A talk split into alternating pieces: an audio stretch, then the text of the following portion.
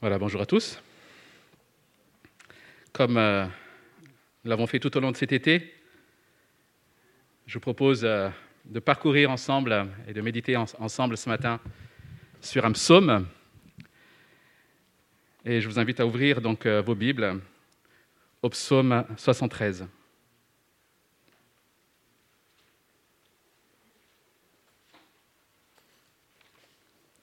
Si vous n'avez pas de Bible, vous pouvez encore vous servir euh, donc sur la petite table. C'est toujours euh, plus pratique de pouvoir avoir le texte sous les yeux.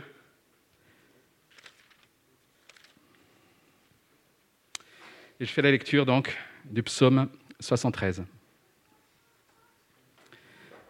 Psaume d'Azaph. Oui, Dieu est bon pour Israël, pour ceux qui ont le cœur pur. Toutefois, mon pied allait trébucher, mes pas étaient sur le point de glisser, car j'étais jaloux d'un vantard en voyant le bien-être des méchants. Rien ne les tourmente jusqu'à leur mort, et leur corps prend de l'embonpoint. Ils n'ont aucune part aux souffrances humaines, ils ne sont pas frappés comme le reste des hommes.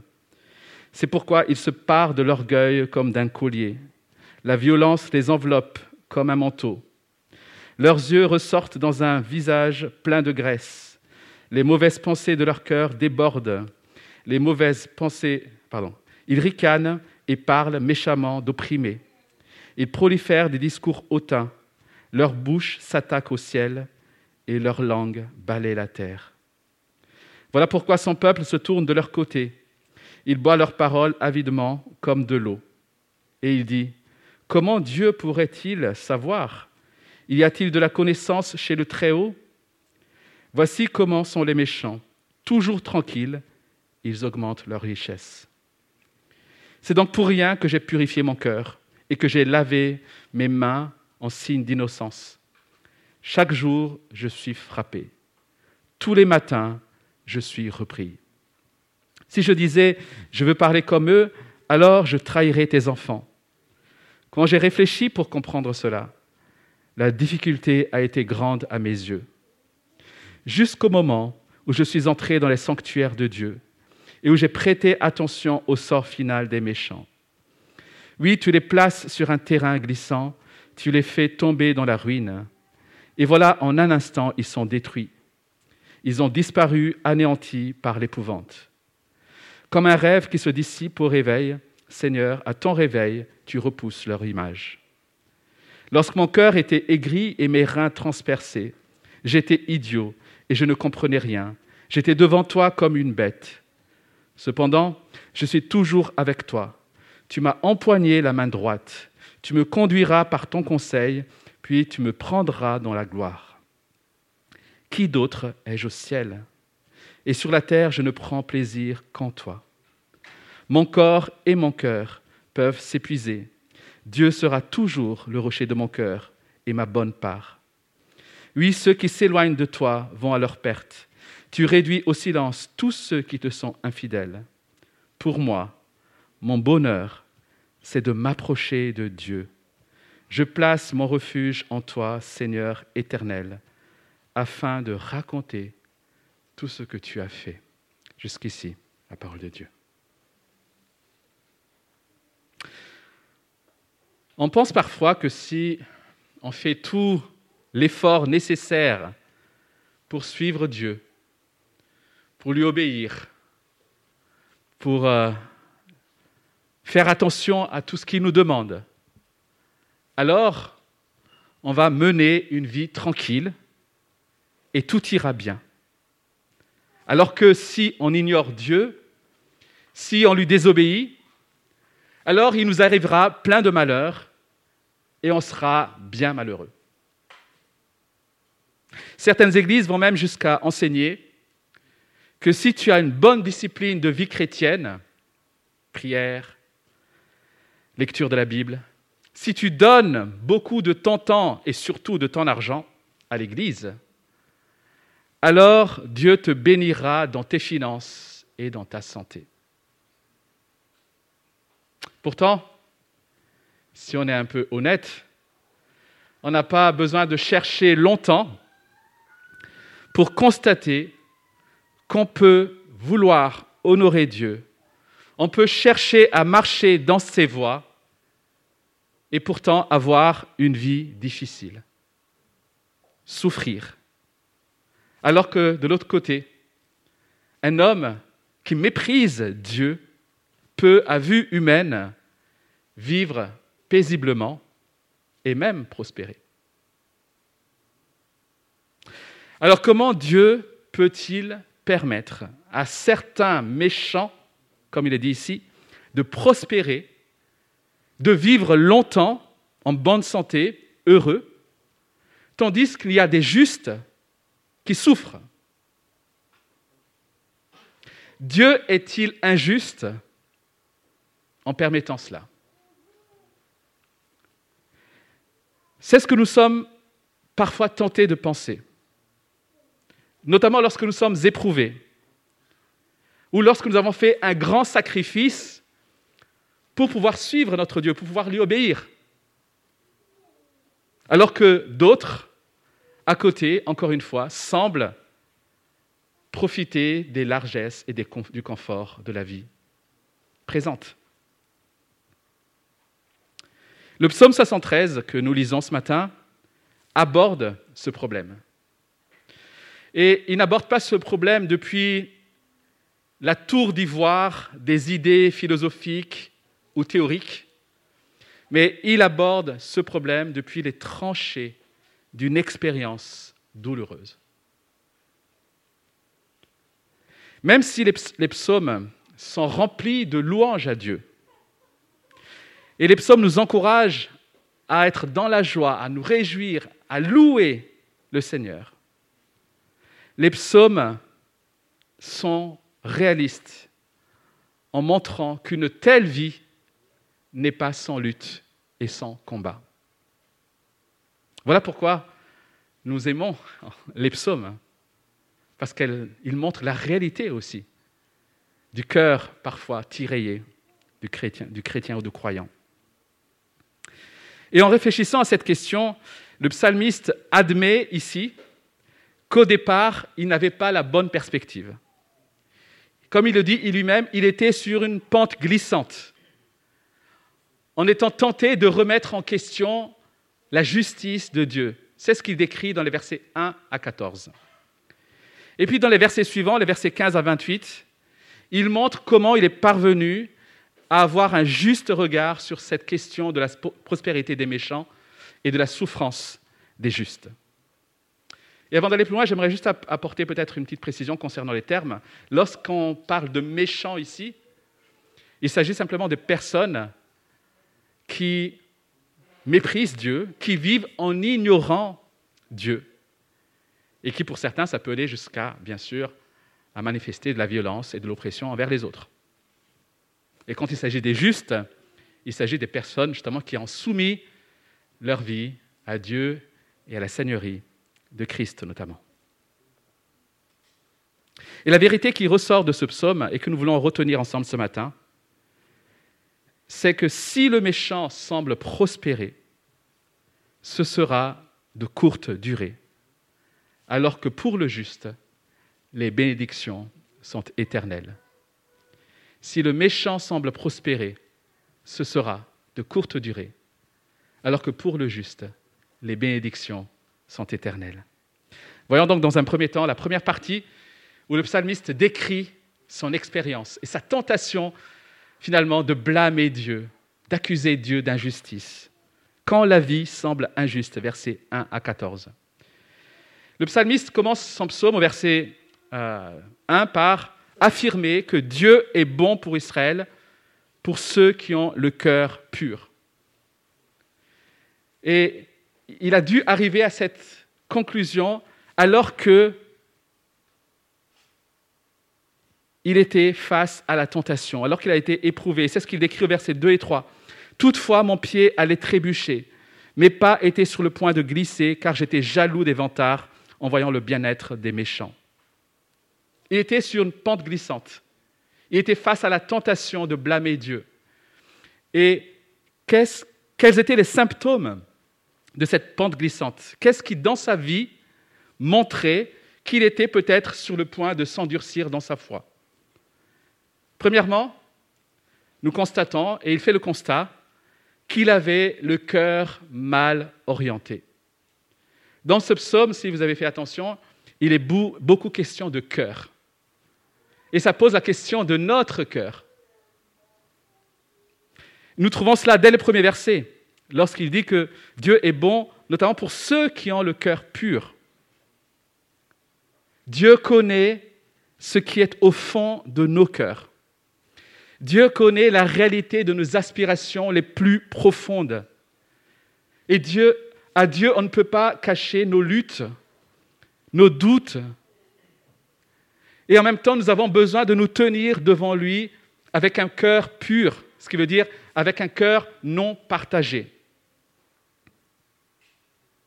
il est important, encore une fois, avant d'aller plus loin, de noter que les luttes que le psalmiste partage ici ne sont pas les luttes d'un incroyant ou les luttes d'un sceptique. Il s'agit bien des luttes d'une personne, d'un croyant qui cherche, encore une fois, avoir le cœur pur devant Dieu. Et j'espère que c'est votre cas ce matin, que vous cherchez à avoir le cœur pur devant Dieu. Et c'est ce qu'il exprime notamment au verset 13. Mais ce que nous constatons aussi, et ce qu'il constate, c'est que ces luttes, ces questions finalement, ont rendu son cœur aigri. C'est ce qu'il exprime au verset 21. Il avait le cœur aigri.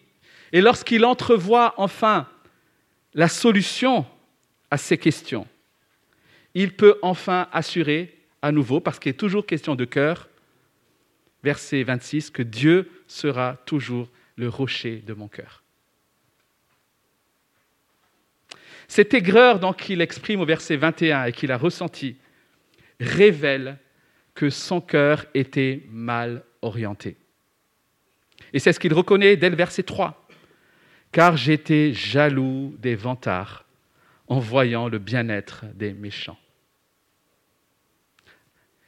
Azaph, qui est l'auteur ici, a peut-être vu tous les biens matériels qui lui manquaient. Il a vu aussi tous les problèmes qu'il avait chaque jour. Et il s'est comparé aux autres. Il s'est comparé notamment aux riches et aux puissants, ceux qui étaient autour de lui. Et il a commencé à se dire, mais pourquoi est-ce que je n'ai pas la même chose qu'eux? Et il a commencé certainement à croire que cette richesse dont disposaient les riches et les méchants, c'était cela qui leur permettait de vivre heureux au-dessus de tout problème. Et il a l'impression, en effet, que ces méchants n'avaient aucun problème. Regardez le verset 4. Il dit, rien ne les tourmente jusqu'à leur mort. Alors pour les commentateurs, la phrase originale, qui est traduite par rien ne les tourmente, pourrait concerner soit les tourments physiques, en quelque sorte, ils sont en bonne santé, soit les tourments moraux. En quelque sorte, ils vivent en paix. La version que j'utilise ce matin penche plutôt pour la deuxième. Donc, il est question ici certainement de tourments moraux. En quelque sorte, c'est le psalmiste a l'impression que ces méchants vivent tranquilles et en paix jusqu'à leur mort.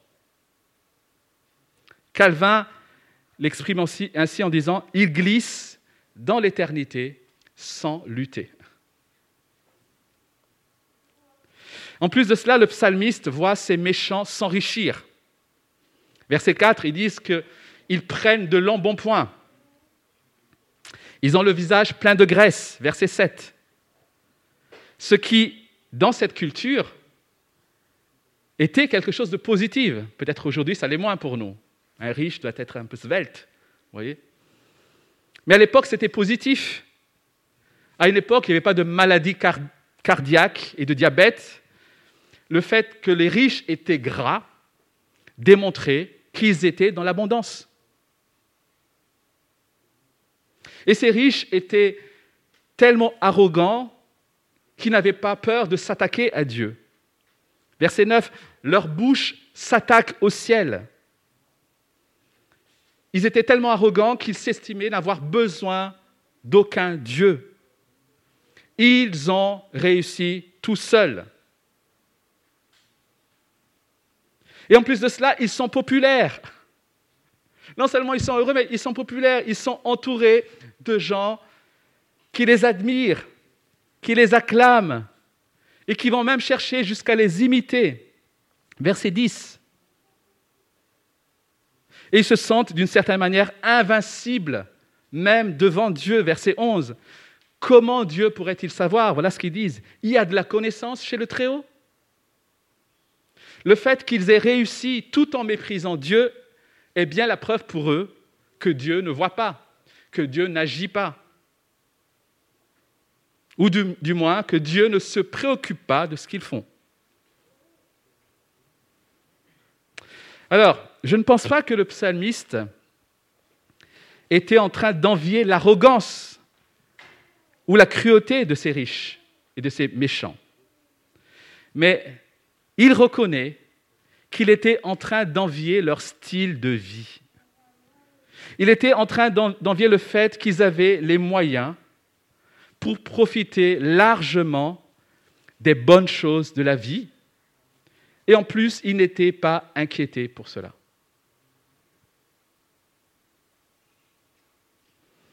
La deuxième chose que, le deuxième symptôme que le, le, le psalmiste a eu, toujours sur cette pente glissante, dans cette première partie, c'était la tentation de douter de la bonté et de la souveraineté de Dieu.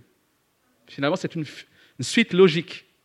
Lorsqu'il a commencé à envier les méchants, Azaph a commencé aussi à douter de la bonté et de la souveraineté de Dieu. Il a douté de sa capacité à véritablement contrôler les circonstances et le monde. Parce que si Dieu était à la fois bon et puissant, alors pourquoi est-ce que les bonnes personnes souffrent alors que les méchants prospèrent?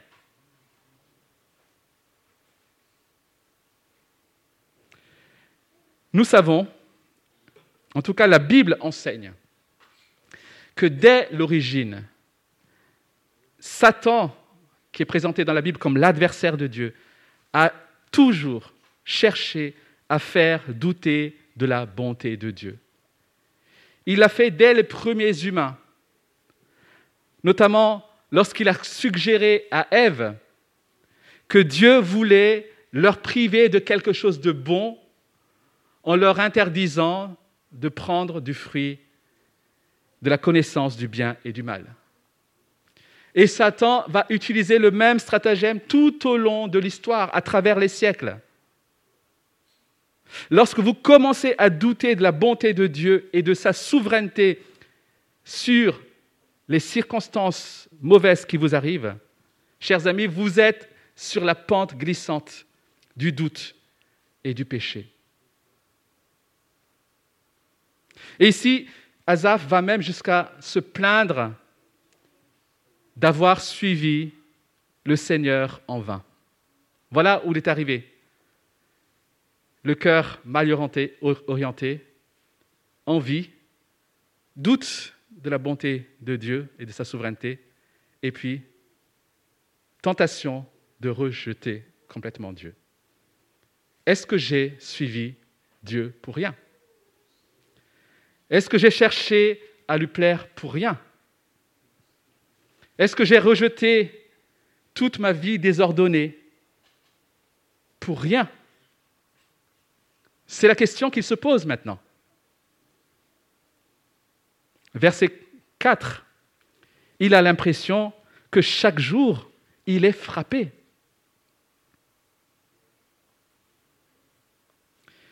Ce qu'il observe, ce qu'il est en train de vivre dans sa souffrance, lui a fait perdre complètement de vue la bonté de Dieu et la souveraineté de Dieu qui font concourir toutes choses, qui fait concourir toutes choses à notre bien. On peut, de la même manière, chers amis, être tenté de douter de la bonté et de la souveraineté de Dieu. Notamment lorsqu'on commence à se focaliser sur soi. Lorsque tu commences à regarder à tout ce que tu n'as pas. Et ça peut vite se transformer en apitoiement sur soi. Une pitié de soi-même. C'est pas juste. J'ai pas ça, j'ai pas ça, j'ai pas ça. Qu'est-ce que j'ai gagné à vouloir être pur? Rien. Rien sinon des ennuis. Pauvre de moi. Et lorsque le psalmiste finit par reconnaître son état, ses luttes, alors, verset 22, il dit qu'il se sent idiot comme une bête devant Dieu.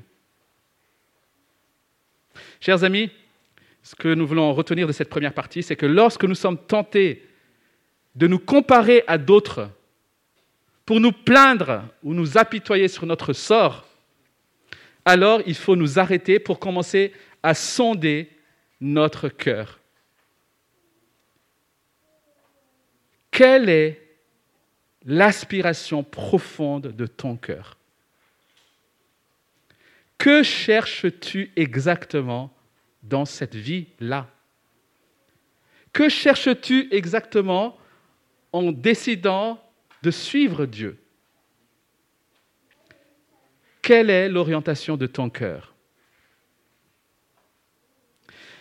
Et pour nous aider à sonder notre cœur, il faut aussi nous poser la question de la manière dont nous pouvons parfois considérer ou parler de ceux qui humainement semblent avoir une vie réussie.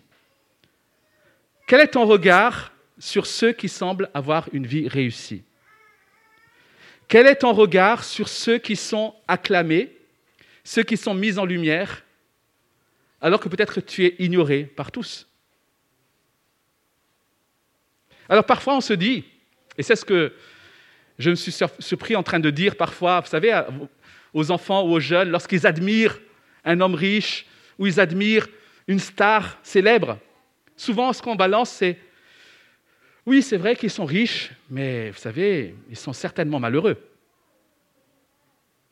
Certainement, ils souffrent de solitude. Mes chers amis, ce n'est peut-être pas le cas. Ce n'est peut-être pas le cas. Ces gens-là sont peut-être bien entourés. Ils ont des amitiés. Ils ont des gens qui les aiment. Alors comment résoudre cette question? Voilà pourquoi le début de la solution commence lorsque on reconnaît que notre cœur est mal orienté. Ça commence là déjà. Plutôt que de chercher des excuses, ou des raccourcis, reconnais peut-être que ton cœur est aigri et qu'il est mal orienté.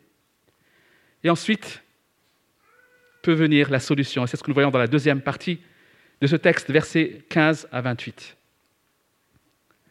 Lorsque nous sommes prises, nous sommes aux prises d'un problème difficile comme celui-ci, la première chose que nous devons nous rappeler en tant que croyants, c'est que Dieu est Dieu et que notre vue, nos compréhensions sont forcément limitées. Pour nous, quelques années de difficulté semblent être une éternité. Mais pour Dieu, mille ans sont comme un jour. Nous avons un regard à court terme mais Dieu, lui, agit dans l'éternité. Et le psalmiste, justement, a compris quatre vérités qui vont l'aider à sortir de son apitoiement sur soi. premièrement, il a compris qu'en tant que croyant, nos réactions ont un impact sur les autres croyants. C'est ce qu'il dit, le verset 15. Si je disais, je veux parler comme eux, il était tenté d'imiter les méchants. Alors voici ce qu'il dit, alors je trahirai, Seigneur, tes enfants. Si c'était arrêté au verset 14 et avait commencé à dire à tout le monde ce qu'il pensait de la prospérité des méchants et des épreuves des justes, sans parler de la compréhension qu'il va ensuite avoir, il aurait, dit-il, trahi les enfants de Dieu. Chers amis, nous sommes responsables non seulement envers Dieu, mais aussi envers les autres de la manière dont nous réagissons face notamment aux épreuves et à la souffrance.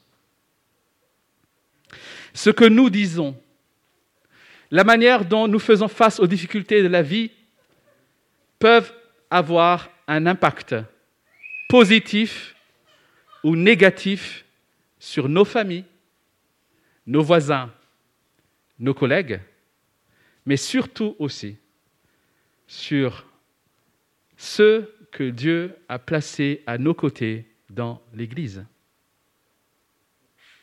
Tu es responsable de la manière dont tu vis, de la manière dont tu réagis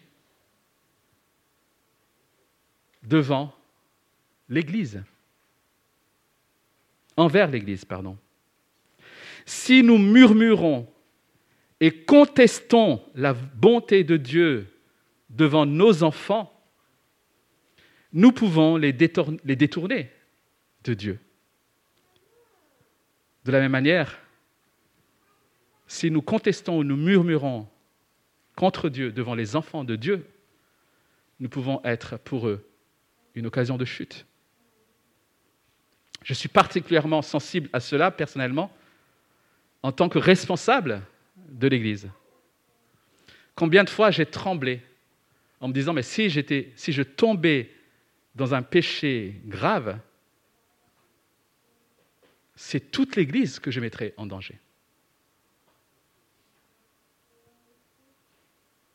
Mais même si vous n'êtes pas dans une position de leadership, chers amis, vous êtes forcément un modèle pour d'autres un modèle positif ou un modèle négatif. Et lorsque vous êtes tenté de vous plaindre de Dieu, n'oubliez pas que vous êtes responsable des autres croyants. C'est ce que le psalmiste a réalisé.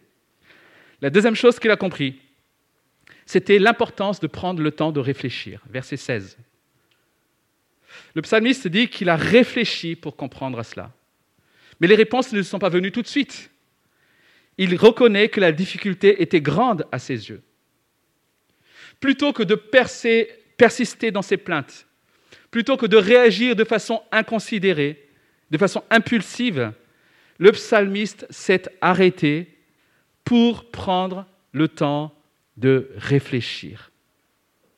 Chers amis, Combien de fois aurions-nous peut-être pu éviter de tomber dans des pièges si nous avions pris le temps de nous arrêter et de réfléchir? Et ensuite, troisième chose qu'il a compris, verset 17, c'était l'importance de se tourner vers Dieu. Réfléchir, seul peut aider, mais bien souvent nous laisse sans force et sans moyens le psalmiste s'est tourné vers Dieu. Le temps de réflexion n'a pas été suffisant. Comme il a écrit au verset 16, la difficulté était grande. Et verset 17, jusqu'au moment où je suis entré dans les sanctuaires de Dieu. C'est là, en quelque sorte, que tout va s'éclairer. C'est là, en se tournant vers Dieu, qu'il comprend, comme il dit, le sort final des méchants. Il comprend le jugement qui les attend. Sa perspective change. Et l'expression les sanctuaires de Dieu ici fait référence certainement au tabernacle, et puis par la suite au temple, où Dieu a manifesté sa sainte présence. Et Azaph ne dit pas ce qui s'est passé dans les sanctuaires de Dieu. On ne sait pas ce qu'il a aidé à changer de perspective. Mais comme il va continuer à l'expliquer, le fait de se tourner vers Dieu lui a permis d'avoir la pensée éclairée. Alors Calvin, encore une fois, interprète les sanctuaires comme se référant aussi à la parole de Dieu, puisque c'était dans le tabernacle qu'étaient déposées les tables de la loi.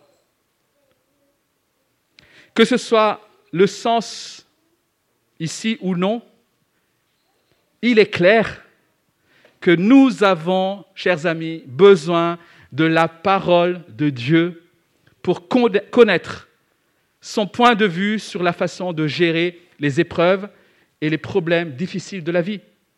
Nous avons besoin de la parole de Dieu pour connaître ce qui est bon et ce qui est mauvais, pour ne pas se contenter uniquement de la vue humaine. Nous avons besoin de temps privé dans la parole et dans la prière pour demander à l'Esprit de nous aider à comprendre ces choses. Nous avons besoin de l'enseignement de la parole de Dieu pour nous aider. Et chers amis, je vous encourage à prendre le temps de rencontrer Dieu dans le lieu saint, dans son sanctuaire. Mettez, prenez le temps de mettre un temps à part pour lui. Mais les sanctuaires de Dieu, ça peut être aussi le lieu où son peuple se rassemble pour l'adorer. Le culte, chers amis. Nous avons besoin d'être en relation authentique et régulière avec d'autres croyants pour ne pas tomber dans la tentation de l'apitoiement sur soi. Nous avons besoin de voir des autres croyants qui marchent avec Dieu, qui persévèrent dans la foi et dans la joie, et ce, malgré les épreuves. Ce sera pour nous source d'encouragement. Tu as besoin d'être avec l'Église. Dieu a prévu l'Église pour te garder justement de la tentation de s'endurcir. Lorsque tu ne vois que tes problèmes, tu peux vite tomber. Mais lorsque tu vois finalement que d'autres ont peut-être des problèmes plus graves, mais qu'ils continuent à persévérer, à louer Dieu, alors cela t'interpellera et t'encouragera. Chers amis, lorsque votre foi vacille, lorsque vous êtes découragé, ce n'est surtout pas le moment de vous isoler. Courez dans les sanctuaires de Dieu. Sa présence sa parole, son Église. Quatrième chose que le psalmiste a compris, c'était l'importance d'avoir la perspective de l'éternité sur la mort et le jugement. Verset 22, 18 à 22 et le verset 27.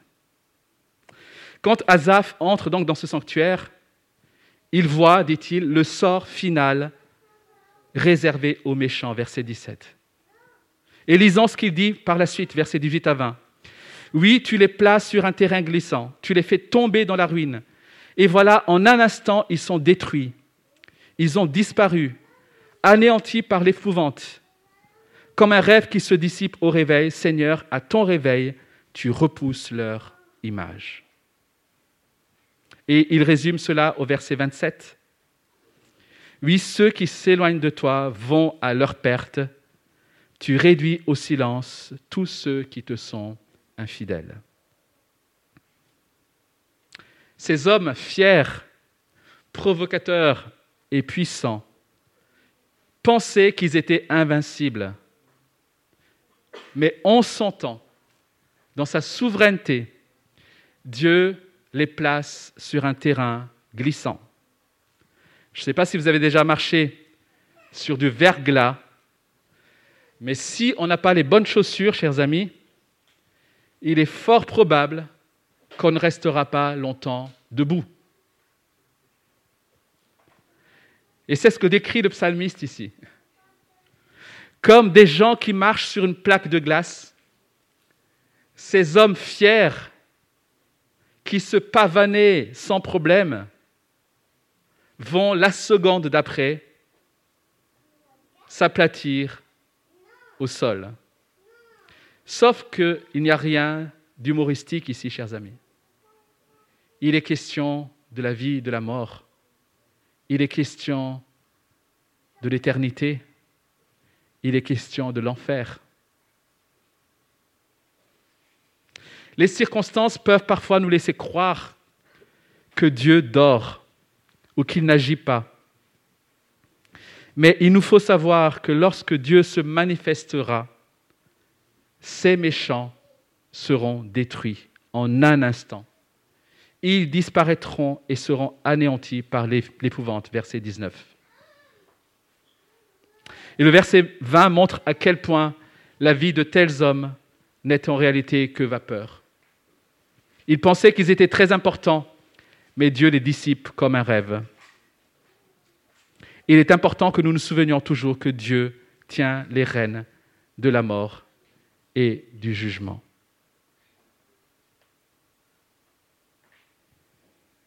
Et enfin, il nous faut reconnaître que Dieu est le bien suprême pour aujourd'hui et pour l'éternité. Je conclus avec ça, le verset 23 à 28.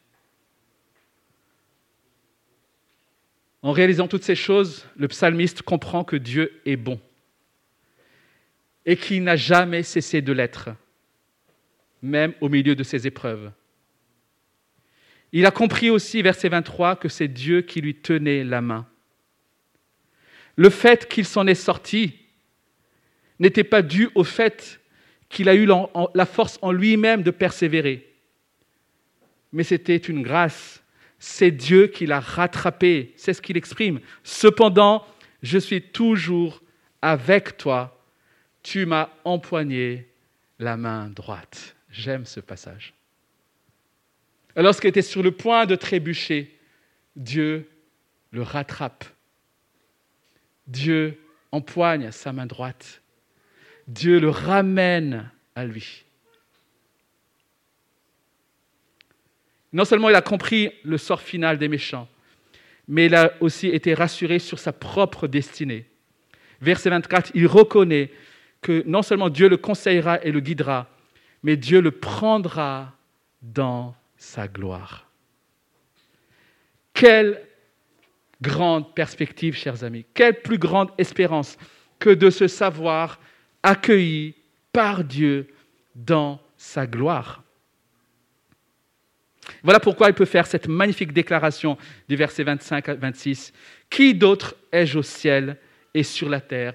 Je ne prends plaisir qu'en toi. Pouvons-nous affirmer la même chose ce matin? Pouvons-nous dire honnêtement la même chose?